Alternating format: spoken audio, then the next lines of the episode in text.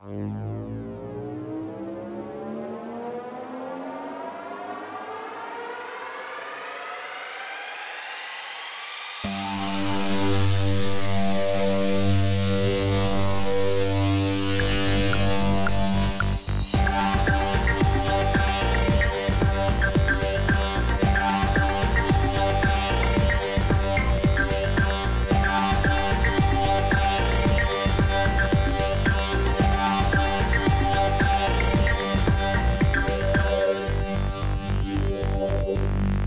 Und damit herzlich willkommen zur vierten Folge von In Your Face, dem theologischen Podcast. Mein Name ist Tobias Sauer. Und ich bin Fabian Meißenhölder. Hallo. Ja, wir äh, nehmen heute unter widrigsten Bedingungen auf. Ja, ich bin in meiner Drei-Etagen-Villa äh, ins Wohnzimmer verbannt worden. Und ich sitze im Kellerraum. Aber nicht im gleichen Haus. Nicht. ja, er sagte, er kommt zu Besuch. Ich sagte so, okay, ich habe auch Platz ja, äh, einen kurzen Blick zurück. Wir hatten ja die letzte Folge, äh, Jacqueline da. Äh, Frauen in der katholischen Kirche wurde es dann ja vor allem Ding. Wie war es für dich jetzt nochmal so die Folge? Also ich fand äh, das eine wirklich sehr inspirierende Folge und das waren ja, äh, habe ich ja auch mehrfach, ich habe ja vor allem Rückfragen gestellt, weil ich meine, das ist ja für uns Protestanten eh ein bisschen ein anderes Thema als für euch Katholiken, obwohl es bei uns auch nicht alles unproblematisch ist. Ähm, aber ich fand das äh, ihre Geschichte sehr spannend und äh, ja, ich habe, wir haben ja auch recht positives Feedback bekommen. Also ich habe das von mehreren Seiten gehört, dass das eine, ähm, dass das viele Leute interessant fanden, was sie erzählt hat und ihr die Daumen drücken, dass ihr Anliegen auch funktioniert. Ja, da unterscheidet sich deine protestantische Filterblase von meiner katholischen.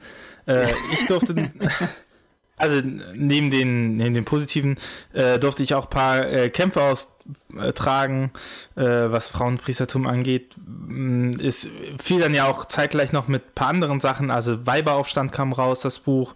Ähm, der neue Professor aus Münster, Seewald, hat sich nochmal positiv zum Frauenpriestertum geäußert und sagte, erst Frauenpriestertum dann äh, Zölibat, äh, Zölibat beibehalten und Frauenpriestertum anschaffen als äh, aktuelle Situation. Also genau das, was Jacqueline andersrum vorsieht. Äh, dann war noch Bischof Bode, der jetzt sagte, nein, nehmen wir doch lieber die geprüften Männer, äh, öffnen wir da an. Also da ist noch viel passiert. Und äh, ich durfte ich durfte mich mit Leuten herumschlagen, die alle sagten, das ist doch alles schon entschieden, da gibt es doch schon eine Wahrheit, da gibt es doch schon, äh, ne, warum müssen wir denn darüber reden? Lesen Sie doch einfach nur mal die Bibel, dann wissen Sie ja Bescheid. Und äh, das. Und die kirchlichen Lehrschriften. Genau, genau, das ist doch so. Das ist ja so. Das ist ja so, genau. Das ist ja so. Und äh, das äh, bringt uns nämlich dann auch direkt zum Thema, was wir heute haben. Mal wieder ein halbe Stunden Thema. Wir reden heute über Wahrheit. Tobias, was ist denn überhaupt, ist, also ich habe mich so gefragt, als du das Thema vorgeschlagen hast, was ist denn überhaupt Wahrheit? Also was verstehst du unter Wahrheit? Es gibt ja Wahrheitsdefinitionen wie Sand am Meer. Also du kannst wahrscheinlich 20 Philosophen fragen und kriegst mindestens 20 Antworten, wobei sich einige davon wahrscheinlich auch nicht sicher sind, was sie denn unter Wahrheit verstehen. Ja, ich, ich glaube, Wahrheit, Wahrheit an sich ist etwas, was jeden Menschen unmittelbar einleuchtet, ohne irgendwelche weitere Erklärung. Das wäre die komplett reine Wahrheit. Okay. Und damit kommen wir schon zu einem Punkt. Ich glaube, es gibt zwar objektive Wahrheit in dieser Welt, aber ich glaube nicht, dass Menschen sie, weil wir sinnliche Wesen sind, überhaupt erkennen können. Und ich bin ja Theologe, ne? Ich, äh, es, gibt, es gibt auch jemanden, der sagte halt, er ist die Wahrheit und das ist halt Jesus. Jetzt haben wir ihn auch mal gesagt. Jetzt nach vier Folgen ist er auch mal drin. Ja, Jesus ist vorgekommen. uh, äh, Jesus sagt, ich bin die Wahrheit, durch, äh, durch mich kommt ihr zum Vater, sowas. Bibeltreu, das musst du machen. Ähm, ja, du sagst ja, genau. Nur, nur durch Jesus kommt man zum, zu Gott, zum Vater. Genau, ich finde die Wahrheit. Also äh, eigentlich ganz klar, die Wahrheit liegt bei Gott, die Wahrheit liegt im Transzendenten und die liegt nicht bei uns Menschen. Ja, wenn äh, Gott die absolute Wahrheit ist, ähm, und aber die katholische Kirche proklamiert ja von sich auch, dass sie die Wahrheit hat, sozusagen. Oder der, als Christen sagen wir ja, wir, wir sind davon überzeugt, dass das, was ähm, sich durch, also der Gott, der sich in Jesus offenbart, sozusagen, dass der die Wahrheit ist. Das ist ja unser Glaube als Christen. Und äh, siehst du das irgendwie als problematisch an? Also, dass man da quasi den Wahrheitsanspruch schon hat, diese Glaubensgewissheit zu haben, dass Gott sich in höchster Weise in Jesus selbst offenbart hat. Also das ist ja ein, das ist ja ein krasser Anspruch. Ich meine, das ist ja das, was man im Allgemeinen als so auch als äh, vielleicht Absolutheitsanspruch bezeichnen könnte, dass das die, Offenbar die ultimative Offenbarung Gottes sozusagen ist in Jesus. Und ich würde sagen, ähm, das ist tatsächlich was, was wir als Christen auch vertreten müssen. Ja, genau, aber dem würde ich ja gar nicht widersprechen an der Stelle. Ich, ich würde sagen, ja, das ist äh, auf jeden Fall mindestens eine Glaubenswahrheit. Und ich würde aus meiner, äh, aus meiner christlichen Sicht auch sagen, ja, die Wahrheit ist, ist, ist bei Gott und ist in Gott. Und äh, darauf haben wir einen Schimmer in der Welt, aber die Frage ist ja, können wir können wir persönlich objektive Wahrheit fassen? Also können wir irgendwie sagen, dass etwas wahr ist oder etwas nicht wahr ist? Und dann würde ich sagen, nein, das können wir nicht, weil wir, oh je, äh, weil wir immer sinnlich erkennen. Jetzt ruft Jetzt Gott, ruft an, Gott an und sagt nein. Oh, ich habe gerade eine SMS bekommen. Halt die Fresse, Tobias. du redest ja. Scheiße. Ähm, also ich würde sagen, also der, der Punkt ist ja, äh, die, auf der einen Seite, ja, es gibt Wahrheit, objektive Wahrheit. Ja. Aber auf der anderen Seite, ey, wer kann die denn proklamieren für sich? Und ich würde sagen, keiner kann die objektive ja. Wahrheit für sich proklamieren. Äh, weil, weil wir sind, ähm, wir erfassen alles sinnlich, ja. Wir, wir können nicht anders, als die Welt sinnlich zu erfassen. Äh, dann soll man mir bitte mal erklären, wie man es schafft, wenn man alles sinnlich, also subjektiv erfasst, wie da jemand objektive Wahrheit wahrnehmen soll. Das funktioniert ja nicht.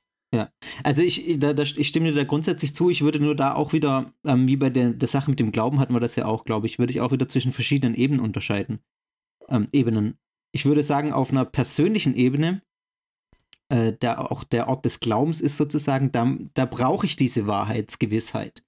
Und da brauche ich auch diesen Absolutheitsanspruch. Sonst kann ich ja, sonst ist ja, sage ich ja die ganze Zeit nur so, ja, ich sehe das so, aber andere sehen das so, ist doch scheißegal, kann man, kann man machen, kann man nicht machen. Sondern ich brauche auf dieser Ebene des persönlichen Glaubens brauche ich diesen Absolutheitsanspruch und diesen Wahrheitsanspruch für, mein, für das, was sich mir offenbart hat.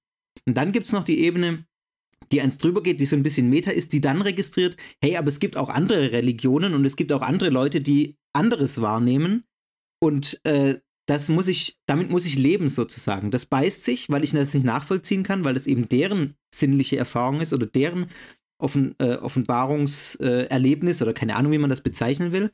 Und das beißt sich mit meinem. Also zum Beispiel, wenn ich mich mit einem äh, Muslim unterhalte, dann äh, haben wir ganz unterschiedliche äh, Wahrnehmungen der Wahrheit, ganz unterschiedliche Deutungen der Wahrheit. Und ich bin davon überzeugt, dass meine richtig ist, sonst würde ich ja nicht dran festhalten. Und ich muss aber auch auf dieser anderen Ebene akzeptieren, oder sagen wir tolerieren, der Begriff passt hier ganz gut, dass, äh, dass der andere, der Muslim, das eben komplett anders sieht. Und das tut weh manchmal, das beißt sich auch und da kann man auch drüber in die Diskussion kommen. Aber das ist letztlich, finde ich, das, was auch Toleranz ausmacht, um den Begriff mal noch in unser kleines äh, Ding hier reinzuschmeißen. ähm, Toleranz ist ja völlig verweichlicher Begriff heutzutage. Toleranz ist ja im Prinzip, wird im Allgemeinen so, in meiner Wahrnehmung zumindest, gleichgesetzt mit Relativismus. Da sagt man, ach, jeder nach seiner Fasson und ähm, glaub du das, das ist in Ordnung, das ist genauso gut wie das, was ich glaube. Und Toleranz heißt ja aber im ursprünglichen Wortsinn aushalten, wenn man sich das, ich habe das tatsächlich nochmal nachgeguckt, obwohl ich das obwohl ich äh, sogar vermutet ja, habe, dass ich da okay. richtig liege. genau, das heißt ja aushalten. Aber ich kann ja nur etwas aushalten, wenn mir was wehtut, sozusagen. Sonst brauche ich ja nichts aushalten. Und das heißt, ich brauche eine feste Position, von der ich fest überzeugt bin, und nur dann kann ich aushalten, dass andere das anders sehen, dass ich mit meiner Position eben beißt. Deswegen würde ich sagen, auf dieser persönlichen Ebene ist so ein Absolutheitsanspruch, auf dieser Glaubensebene, so ein Absolutheitsanspruch, so eine Wahrheitsgewissheit unbedingt nötig, sonst kann ich einfach äh, irgendwas glauben und es ist eigentlich scheißegal, was ich glaube. Ja, genau.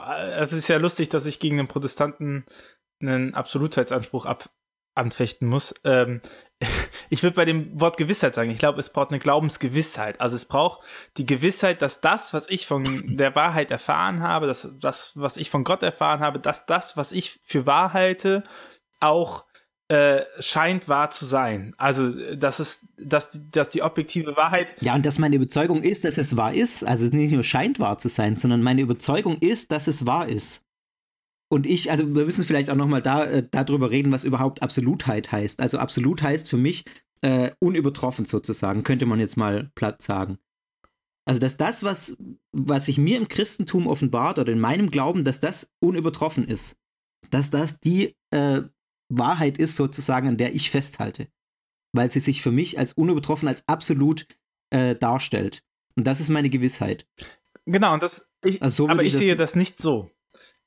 Also ich sehe, äh, ich, ich sag, äh, äh, also für mich ist wichtig, eine Glaubensgewissheit zu haben, da, dass ich gewiss darin bin, dass das, was ich glaube, wahr ist. Ja, dass ich da drin feststehen kann.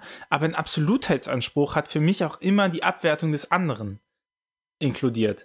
Und also ich glaube, dass, ähm, dass aus Absolutheitsansprüchen äh, folgt halt Extremismus. Also da, dadurch, äh, daraus folgt, also natürlich nicht in einem Automatismus, ne, so du hast einen absoluten Anspruch und dann sprengst du dich in die Luft. So, aber äh, ab dem Moment. Dann wäre ich. Wohnst doch in Berlin. Ähm, ab dem Moment, wo du halt sagst, dass ich habe die Wahrheit, ist immer inkludiert, die anderen haben sie nicht, wenn sie was anderes denken. Und das führt halt immer zu einer Extremposition. Äh, also das, das folgt ja logisch nicht anders. Ne?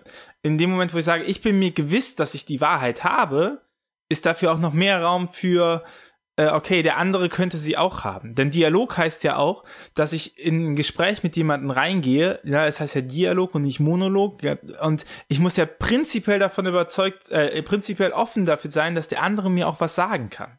Und wenn ich denke, dass ich, äh, dass ich die Wahrheit schon habe und, und das für mich fest ist, also absolut ist, wenn das unübertroffen für mich die Wahrheit ist, dann äh, dann kann der andere mir ja gar nichts sagen. Dann ist ja ein, dann ist ja ein Dialog mit anderen Glaubensrichtungen auch total hinfällig. Naja, die Frage ist ja auch, wo, worüber man sich im Dialog verständigen äh, muss.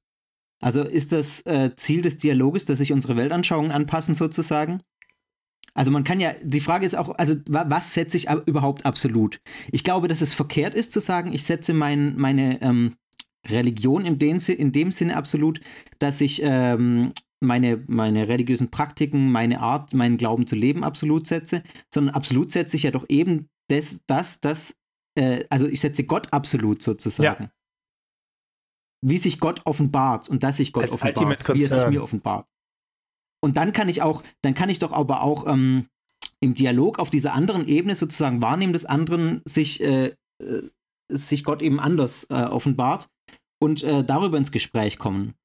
Und wenn man das verbindet mit dem Glaubensbegriff auch, dann ist es ja immer ein, ein Prozess. Also äh, und, und Gott ist ja in sich auch äh, sozusagen Beziehung und da tut sich auch was. Es ist ja nichts Statisches, das hatten wir ja auch schon mal.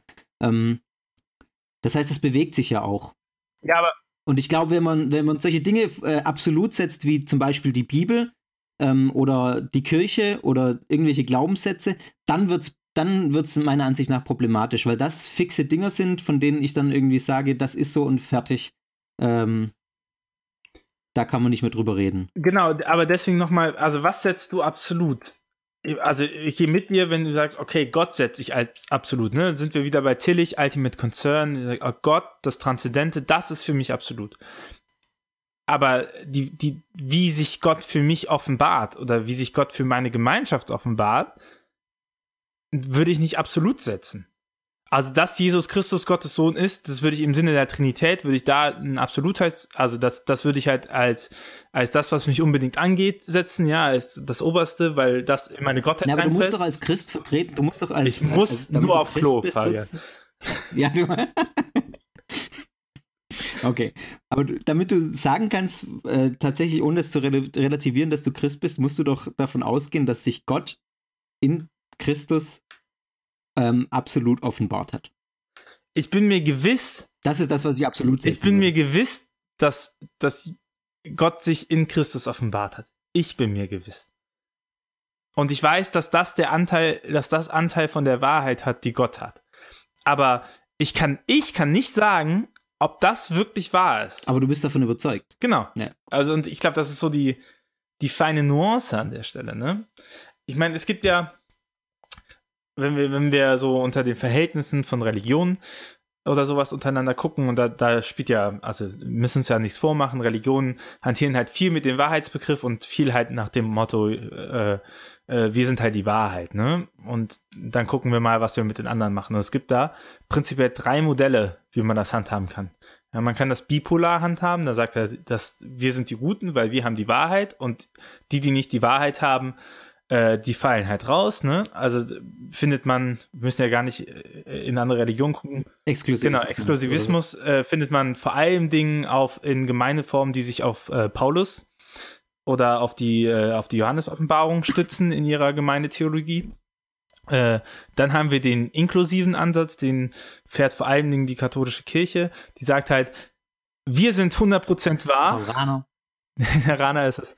Ja. Äh, geht so um, um dich mal vorweg Nee, das ist nicht Rana, das ist, das ist wirklich, also Exklusivismus äh, stark gemacht bis okay. zum Zweiten Vatikanischen Konzil, extra Ecclesia nulla salus, ja, außerhalb der Kirche kein Heil. Ja. Und äh, ab dem Zweiten Vatikanischen Konzil geht man hin und geht zu einem Inklusivismus und das heißt halt, wir sind, wir sind äh, das Christentum in der vollen Gänze, ja, wir sind die, die Spitze des Christentums und wir erkennen an, äh, dass es eine abgestufte Wahrheit in anderen Religionen gibt. Also das, äh, man kommt damit auch irgend, also ne, da ist, da ist die Kirche sagt, ja. äh, die katholische Kirche lehnt nichts von all dem ab, was in dieser Religion wahr und heilig ist.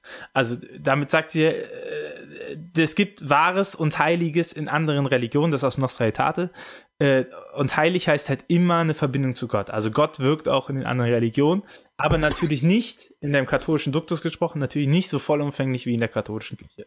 Ne, da sind wir auch wieder bei diesem Kirchenbild von wegen äh, Protestanten nur christliche ja. Glaubensgemeinschaft. So, das hat genau diese abgestuften Wahrheitsbegriff äh, beinhaltet das drin, dass man sagt, je näher du quasi an die katholische Kirche rankommst, desto wahrer wird deine Lebensform. Und dann gibt es noch den dritten Ansatz, der auch sehr interessant ist, ist halt der Pluralismus vor allen Dingen von. Oh, da gibt es einige Hick, Hick Nitter, und Nitter, genau. Äh, ja. Hicker, äh, Nitter. Nitter heißt der, glaube ich. Aber Knitter ich, geschrieben. Bin mir nicht sicher, aber ich glaube, er wird Knitter geschrieben und wird Nitter ausgesprochen. Googelt das doch. Genau, Knitter. Ähm, der Herr Knitter. Medienkompetenzübung, ihr dürft das jetzt googeln. Ähm, und der ja. sagt quasi, okay, äh, es gibt The Real, ja, und äh, und der öffnet halt Fenster immer zu der passenden Kultur.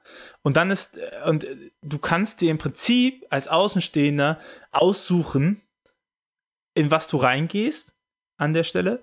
Aber, und das, das vergessen viele, also er ist ja Theologe, er ist ja kein Religionswissenschaftler, also er hat ja schon einen, einen, einen äh, Glaubensanspruch. Er sagt aber, ab dem Moment, wo du halt reingehst, hast du auch die Regeln der Religion mit zu befolgen. Also nicht, dass du halt sagen kannst, so, heute bin ich Buddhist, morgen bin ich Hinduist, übermorgen bin ich katholisch, so, sondern du guckst halt, welches Window für dich offen ist, was, ne, was dein Weg ist.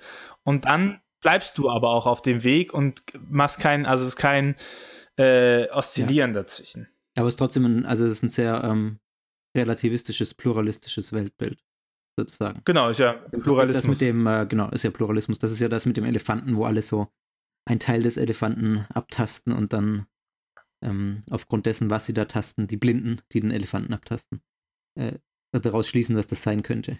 Genau, aber ich frage mich, machen wir das nicht anders? Also machen wir das nicht so? Wie machen wir das nicht so? Tasten wir nicht alle ein bisschen nur am Elefanten herum? Ja, da sind wir, ne? Ja, da sind wir. Also ich finde ja, äh, wenn man diese, ich finde einen Ansatz noch ganz spannend, ähm, der, der diese Punkte so ein bisschen verbindet, die du genannt hast. Das ist, äh, das ist jetzt, oh, das ist schon eine Weile her, Küng, ähm, Hans Küng in seinem Projekt Weltethos, dass ich äh, mhm. auch ein bisschen nicht, also dass ich ein bisschen kritisch sehe auch, aber der ist auch von diesem, von der Religionstheologie einen ganz interessanten Ansatz hat, der eben auch das sagt mir dieser, es gibt diese persönliche Ebene, wo ich diese Glaubensgewissheit brauche eben und daran auch festhalten muss und davon auch fest überzeugt sein muss, äh, weil das einfach für meine, für meine eigene Religionsausübung ähm, notwendig ist.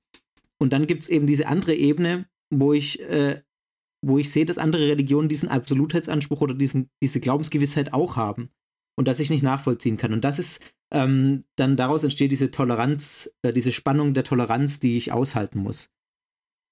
Und dann führt King, King glaube ich, wenn ich das, wenn ich mich da richtig erinnere, noch eine dritte Ebene ein, die sagt, das, was du auch gerade gesagt hast, letztlich äh, ist das Ganze dann aber eingebettet in die Gewissheit, dass wir als Menschen das niemals auflesen, auflösen können. Also, dass letztlich wir vielleicht irgendwann erfahren, wie es tatsächlich ist, wie der Elefant wirklich aussieht, sozusagen. Ähm, aber dass wir das in unserer Lebenszeit als Menschen niemals auflösen können. Die Frage ist ja, wenn wir sagen, okay, also wenn ich sage, es gibt keine ähm, objektive Wahrheit, die wir als Menschen erfassen, also vollumfänglich erfassen können. Ne? Ich leute ja keine objektive Wahrheit, sondern ich sage, ey, wir als Menschen können sie nicht allumfänglich ja. verfassen. So, die Wahrheit kann komplett anders sein als das, was, was wir sehen. Ne? Ähm, auf Gott bezogen sagt die katholische Kirche im vierten Laterankonzil, weil der Geschöpfer und die Schöpfer nicht von Zielen und deinen ganzen ja, Schriften da. Ja, Lehr Lehrmeinung, ja kann ja nicht immer. Was nicht jeder irgendwann mal die katholische Kirche gesagt hat, das existiert einfach nicht, oder? Das ist nicht wahr. Ja. also, das ist ja Lehrmeinung. Also, Darauf ein Apfelsaft. Prost. kann ja nicht jeder seine Theologie aus der Luft greift. Also, weil der Geschöpfer und die Geschöpfe, weil der Schöpfer und die Geschöpfe nicht von derselben Substanz sind, muss immer von einer größeren Unähnlichkeit als Ähnlichkeit ausgegangen werden. Also alles das, was die katholische Kirche über Gott sagt, sagt sie selber, dass es eher unähnlich als ähnlich ist. Und damit kreist sie halt genau diese Spannung auf, dass man sagt, okay, wir erkennen hier was, ja, wir verschriftlichen das, wir machen hier eine Tradition, wir fassen das zusammen, aber wir gehen immer davon aus, dass wir Unrecht haben können davon. Dann hat man das dazwischen mal vergessen, dass man sowas geschrieben hat. Und jetzt greift man das langsam wieder auf, zumindest in den Konzilstexten wurde es nochmal aufgegriffen. Äh, ja. Aber hier zu Konzilien, ne? Warum, warum, vielleicht muss man ja auch nochmal sagen, wie, wie kommt denn Wahrheit in die katholische Kirche? so, ist ja nicht nur der. Das sage ich als Protestant gar nicht. Gar nicht. Aber. Nein, das, das stimmt ja nicht. Es, stimmt. es hat ja, also wir hatten ja beim letzten Podcast schon gesagt. Ihr habt auch ein paar richtige Dinge. Paar Dinge stimmen bis, da. Das waren 1417 oder so? 15, 17. ähm, es gibt ja die Tradition und die Schrift, ne, das hatten wir ja schon festgelegt. Und es gibt die Konzilien, die sich ja auch, also die ersten, wir hatten ja auch ganz viele zusammen. Ich weiß nicht, das Laterankonzil, ja. glaube ich, da gab es noch keine Protestanten. Ähm, ja, ich glaube, nee, Konstanz, egal. Ähm, und die Konzilien äh, bestimmen so den, den, äh, den, den groben Weg und dann gibt es halt das Papsttum und das ist ein schrittiger Punkt, ob jetzt der Papst in Vertretung zum Konzil handelt oder nicht. Ich glaube, es gibt auch ein Dogma, was sagt, nein, er hat eine eigene Lehrinstanz und arbeitet nicht in Vertretung zum Konzil. Aber man hat auf jeden Fall die zwei großen Sachen, die äh, die Bischofskonferenz, die vom Papst einberufen wird und Lehrmeinung setzt, die Konzilien und äh, das Lehramt. Ja, außerordentliches und ordentliches Lehramt ist das so. Die Sachen. Außerordentliches, da ja, warum, warum erzählst du das jetzt alles noch? Weil du gesagt hast, ich berufe mich hier auf die ganzen Schriften und sowas. Und damit möchte ich klar machen, dass das wir sind ja ein theologischer Podcast. Das sind die Grundlagen, auf denen wir arbeiten. Also, ja. Das ist euch vielleicht okay. fremd. Den das ist vielleicht fremd, musst. in Texte reinzugucken, die länger als 50 Jahre existieren. Ja. Ja. Aber da tradiert sich ja unsere, unser Schimmer von Wahrheit tradiert sich ja in den Texten. Du hast ja. irgendwie mal, äh, hast vorhin gesagt, Absolutheitsanspruch führt zum, äh, zum Fundamentalismus. Mhm. Und ich glaube, gerade wenn man das, äh, so wie ich das jetzt versucht habe, äh, darzustellen, auch äh, so sieht, dann, dann finde ich das eigentlich nicht so. Ich sehe die Ursachen für Fundamentalismus oder für Radikalismus eigentlich eher woanders. Also ich finde, äh, dass das nicht Hand in Hand geht. Ich glaube, du kannst sehr guten Absolutheitsanspruch für deine eigene Religion ähm, in der Weise vertreten, wie ich es ja gerade schon gesagt mhm. habe. Und, ähm, und dann führt das nicht zu Fundamentalismus und Radikalismus. Ich glaube, Radikalismus und Fundamentalismus ist, das ist eher was ähm, anderes. Das hat eher damit zu tun, dass, dass ich Angst habe, dass meine Identität bedroht wird, sozusagen. Oder mein, mein Glaube, der, der Teil meiner Identität ist. Wenn, das, wenn ich das bedroht sehe durch, ähm, durch Dinge, die von außen kommen, ich glaube, dann führt das zu Fundamentalismus. Dem will ich nicht äh, widersprechen, dass das ein, ein, Initiator dafür wird, aber wenn wir uns angucken, wo äh, wie Fundamentalismus arbeitet, dann arbeiten die immer darin, dass sie einen objektiven Wahrheitsanspruch für sich proklamieren. Ja, ja, sie setzen die falschen Dinge aber absolut. Das passierte dann, also wenn man sich anguckt, wie der, wie, wie Fundamentalismus ähm, entstanden ist, ist ja zum Beispiel eine, eine Reaktion auf die historisch-kritische äh, Bibelforschung zum Beispiel oder auch die aufkommende Evolutionstheorie. Äh, Theorie. Die, Evolutionstheorie. Du hast noch ein paar hundert Jahre, um das zu perfektionieren. Ähm, ja, genau. Ähm, das ist ja eine Reaktion darauf. Und dann hat man irgendwie gesagt, wir brauchen jetzt ähm, Identity Markers. Ich habe das bei, bei Christoph Schwöbel mal äh, gehört, der, mein Professor in Tübingen.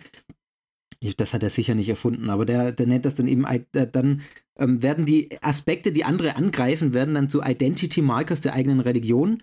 Und das wird dann absolut gesetzt, diese Identity Markers. Also solche Dinge wie zum Beispiel die Unfehlbarkeit der Bibel. Mhm.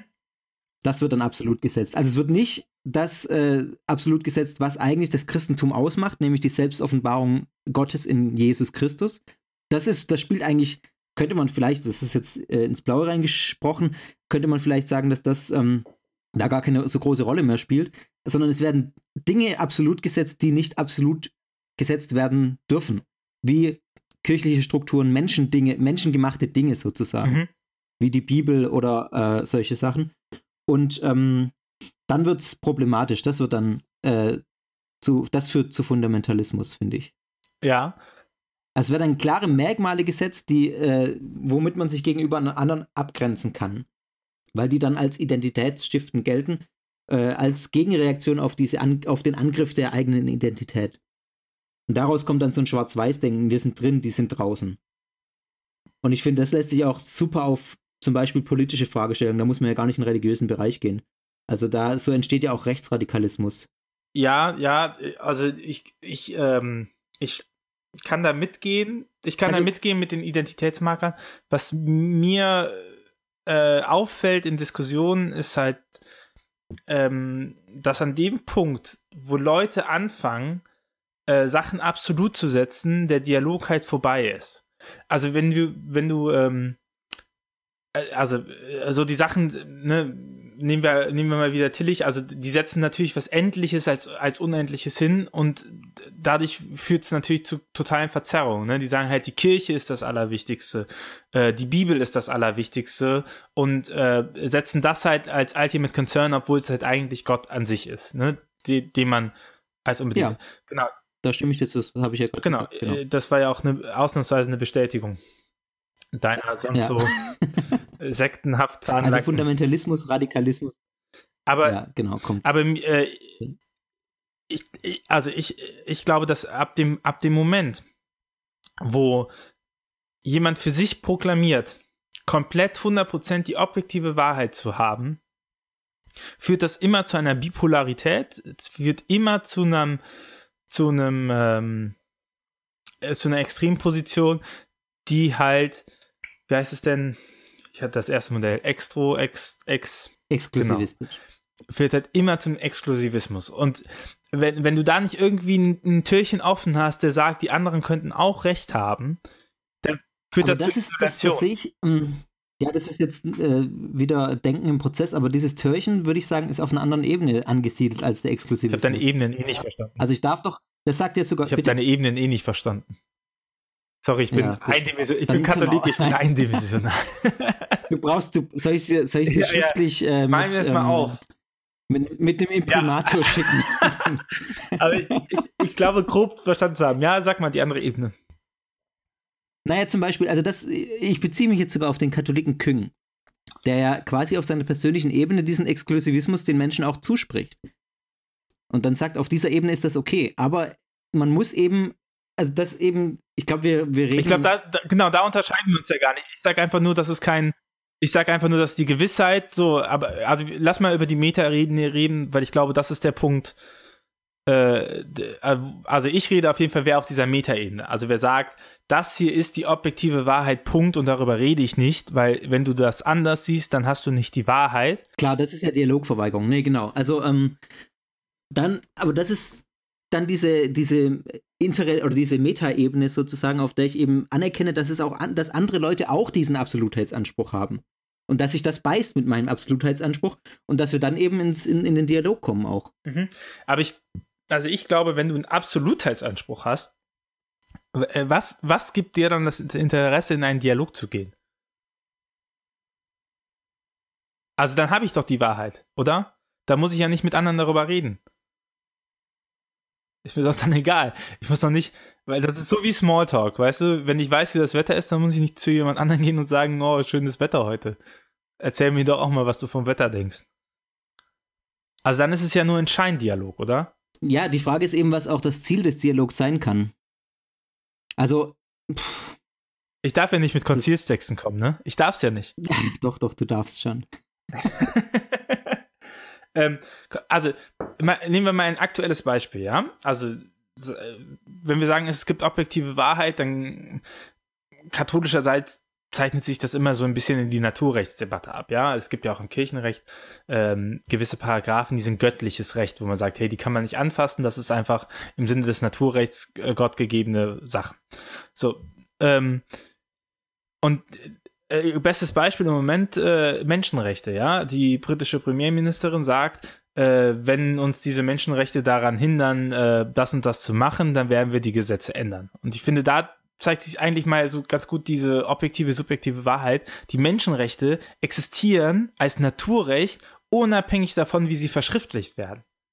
Und vielleicht hat auch in 50 Jahren, äh, denkt man sich, nein, das Menschenrecht ist erkennen wir als Menschenrecht an oder das haben wir uns vertan in unserer Offenbarung. Das heißt ja nicht, dass man jetzt die Menschenrechte neu macht, sondern das heißt nur, dass man gewisse Menschenrechte nochmal neu anerkennt oder nicht. Und dann würde ich sagen, das ist, das ist Aufgabe von Dialog, das halt zu validieren. Also immer wieder zu gucken, auch in dieser sage ich mal, verobjektivierten subjektiven Wahrheit. Ja, also das, was wir verschriftlichen, das, was wir erkennen, ne, was die Kirche in Konzilien und Rechtstexten und Enzykliken sammelt zum Beispiel, äh, da halt immer wieder im Dialog zu gucken, so, okay, äh, stimmt das jetzt? Ist das das, was, wofür wir noch die Wahrheit haben und sowas? Und da ist ja auch dann der explizite also das ist ja, was im Zweiten Vatikanum aufgebrochen worden ist, was ja die Pius-Brüder nicht so gern sehen. Da ist ja der explizite Dialog mit der Welt gefordert, mit den Naturwissenschaften, mit den Geisteswissenschaften, mit den Sozialwissenschaften, weil die nämlich immer wieder die neue Perspektive geben kann. Und ich glaube, das ist Aufgabe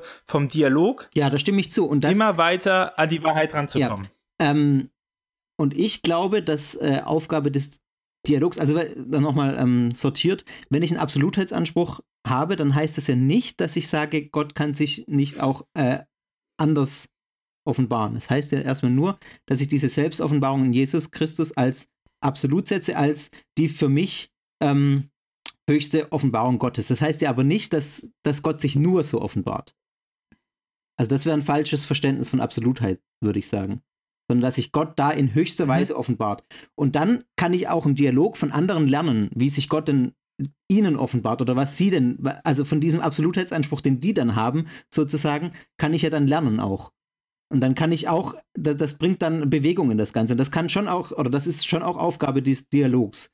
Aber ich finde, Dialog ist in erster Linie, würde ich sagen, sollte Dialog dazu dienen, wie wir miteinander äh, umgehen können in der Welt auch äh, und diese unterschiedlichen, ähm, also du, du kriegst ja faktisch diese Absolutheitsansprüche auch nicht weg. Selbst, äh, also das ist, das ist ja eine Illusion sozusagen. Das ist eine Utopie von einer Welt, die es nicht geben wird.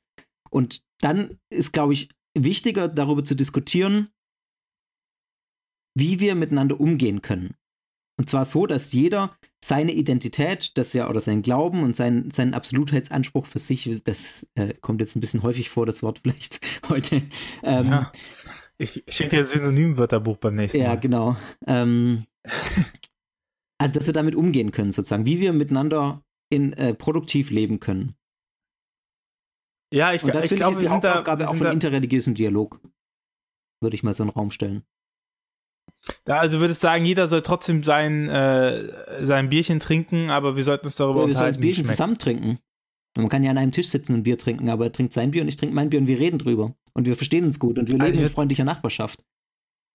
Oder? Ja. Also ich, ich wüsste nicht, was sonst ja. von, von äh, sein soll von interreligiösem Dialog. Das Ziel kann ja nicht sein, mhm. aus meiner Sicht, dass ich plötzlich sage, ähm, oder dass er, dass entweder ich plötzlich sage, oh ja, Koran, äh, also jetzt mal um, da, um Beispiel Islam, Christentum zu bleiben, oh ja, Koran, stimmt, äh, das ist ja viel besser als das, was in der Bibel steht.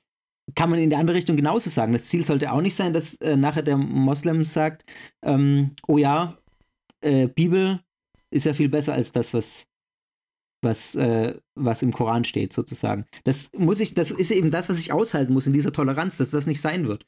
Sondern dass wir eben komplett unterschiedliche Weltsichten haben, aber wir müssen eben miteinander auskommen, weil wir in dieser einen Welt leben, in der es äh, tausende unterschiedliche Religionen gibt. Und, äh, Und das muss das Ziel des Dialogs sein, dass wir das vernünftig hinkriegen. Aber jetzt schwe wir schweifen auch schon wieder. Nee, nee, nee, ich würde äh, ich, ich würd sagen, es, wir, haben, wir haben da schon, also ich glaube, in der Grundlinie sind wir da einer Meinung. Aber jetzt geht es halt auf die Nuancen. Ich, auf die Nuancen kommt es halt immer an. Ne? So, also der, der kritische Punkt, den, den ich an deiner Argumentation finde, ist, wenn du aber einen Absolutheitsanspruch hast und der nicht in einer Mission endet, dann ist ja die Frage, also muss man nicht, wenn man die Wahrheit hat, andere von der Wahrheit überzeugen? Das ist ja dann die Grundfrage dann. Natürlich, wenn man sagt, also, ey, ich habe was ja, absolut. Ich, aber das macht man ja in jeder Argumentation. Das macht man im politischen Diskurs, in, in allen Dingen. Wenn ich von was überzeugt bin, dann versuche ich andere davon überzeugen, klar. Genau, aber du bist ja nicht nur überzeugt, du hast ja die Wahrheit. Wenn du was absolut hast, also wenn du, wenn du ein absolut Ich bin davon überzeugt, äh, dass ich, ja, ich bin davon überzeugt, dass sich Jesus Christus, äh, dass, dass sich Gott in Jesus Christus ultimativ offenbart hat, sozusagen. Und jetzt möchte ich nicht wie ein charismatischer Prediger klingen, aber Fabian, wenn du doch die Wahrheit hast, wäre das nicht unfair, den anderen Menschen nichts von dieser Wahrheit zu erzählen und das weiterzugeben? Nein, doch, das tue ich ja durch mein Leben. Das ist jetzt wieder ein anderes. Äh, äh, da geht es ja, um also Verständnis und so.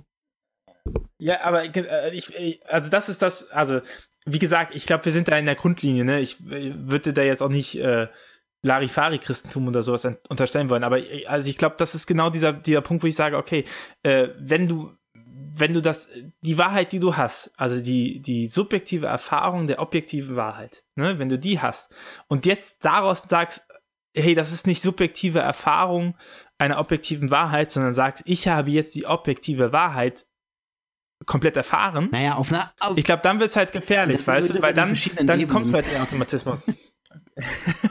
Kann sie nicht reinbringen. Nein, natürlich ist auch, äh, aber ich verstehe Missionsbefehl zum Beispiel auch so, dass es halt ähm, dadurch, dass ich mein Leben so gestalte, indem ich das weitergebe, was ich als objektive Wahrheit oder was ich als Wahrheit empfinde oder was ich als absolut empfinde, äh, indem ich danach lebe, das ist für mich das die Erfüllung des Missionsbefehls sozusagen. Mhm. Als, als Evangelisierung also, und Mission machen wir auch nochmal. Ja, machen wir nochmal eine, eine, eine, Aber letztlich ist es doch so, dass, dass da dann noch der Aspekt reinkommt, letztlich kann ich doch nicht dafür sorgen, dass jemand anderes ähm, die gleiche Wahrheit erkennt wie ich. Also, dass das sozusagen, diese, diese Wahrheitsgewissheit kommt ja nicht davon, dass ich jemand anderen davon überzeuge, sondern diese Wahrheitsgewissheit wird ja gegeben von Gott.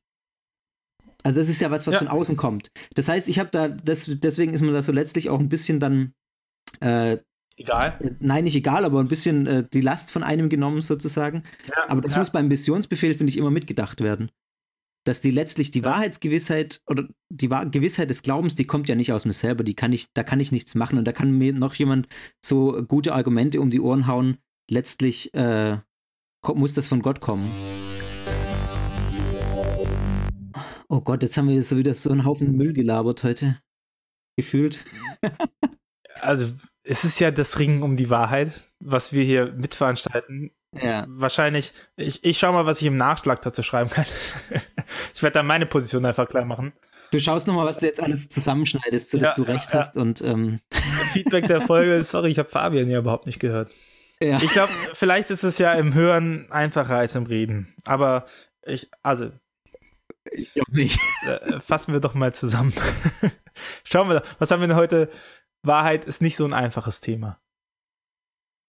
Nee. Und Absolutheitsanspruch auch ist auch schwierig auszusprechen fünfmal hintereinander. Trinkspiel ja. für diese Folge. Wie, wie oft habe ich das Wort gesagt? Wir können das, wir können das eigentlich mal erzählen, wie oft ich das Ja, gesagt kannst du nachher erzählen. Egal, jedenfalls würde ich sagen, wir wieder, ähm, wenn, wenn da jetzt irgendwie was dabei war, was ihr scheiße fandet, dann schreibt es in die Kommentare. Wenn was dabei war, was ihr gut fandet, dann schreibt es auch in die Kommentare. Und wenn es alles nur Müll war, dann. Schreibt auch in die Kommentare. Schreibt es auch in die Kommentare. ja, ich meine. Schreibt, schreibt einfach. Ich meine, wir sind hier angetreten, um zu sagen, beim Denken zu hören, ne? Lernen im Prozess. Und ich finde. Ja, also ich bin jetzt auch, ich werde da nochmal drüber nachdenken. Ich muss, also muss ich ja. Das ist ja alles auch immer nicht so abgeschlossen. Also bei mir zumindest ist es in vielen Dingen so, dass ich, dass ich da irgendwie im Prozess bin. Ja, aber ich finde, genau, also ich finde, um das vielleicht abschließend, ich finde, das ist ja auch die Stärke von Theologie eigentlich. Also genau dieses aus ja. vielen Fachbereichen was schöpfen und es auch einfach mal in der Spannung zu belassen, ne? Das katholische Ed, ja. Ed und und und auch, ja, also einfach dieses so, ja, okay, wir können nicht alles direkt regeln, wir können nicht sagen, so ist das, auf einmal Punkt, hier Dogma, ne, Wahrheit ist, Definition fertig, sondern äh, wir müssen ja ringen und wir müssen ja gucken, ähm, auf welcher Basis arbeiten wir. Es muss ja, ähm, ich, also ich glaube, dass das Wichtige bei, bei Wahrheitsansprüchen ist halt, dass die, dass die methodisch methodisch irgendwie korrekt und nachvollziehbar sind. Ne? Also, wo man sagen kann, hey, du kommst zu dieser Position und das ist deine Überzeugung auf der Tatsache, weil du so und so was machst.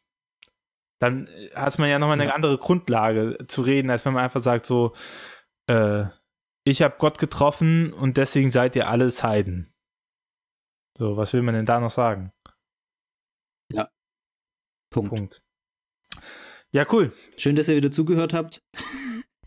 falls, falls ihr zugehört habt, wenn nicht, dann hört ihr das jetzt. Abgeschaltet. Ach, komm, wir hören jetzt auf. Abgeschaltet, letzte Kurve, zack. Ja, äh, ja. Wir wünschen euch dann noch ein. Dann äh, bis zum nächsten Mal. Was, was ist nächstes Mal Thema? Äh, auch ein kleines Politik, Thema. Ne? Ja, wie politisch darf Christentum oh, sein? Das sind. Ja. Äh, dann irgendwann kommen auch mal die einfachen Themen mit. Was darf ich essen im Ramadan? Solche Sachen. Wie lange darf ich meine Haare genau, tragen? Genau, genau. Wie, Muss ich mich rasieren als Mann? Genau. Solche Dinge. Darf ich Frauen die Hand geben? Ich weiß ja nicht.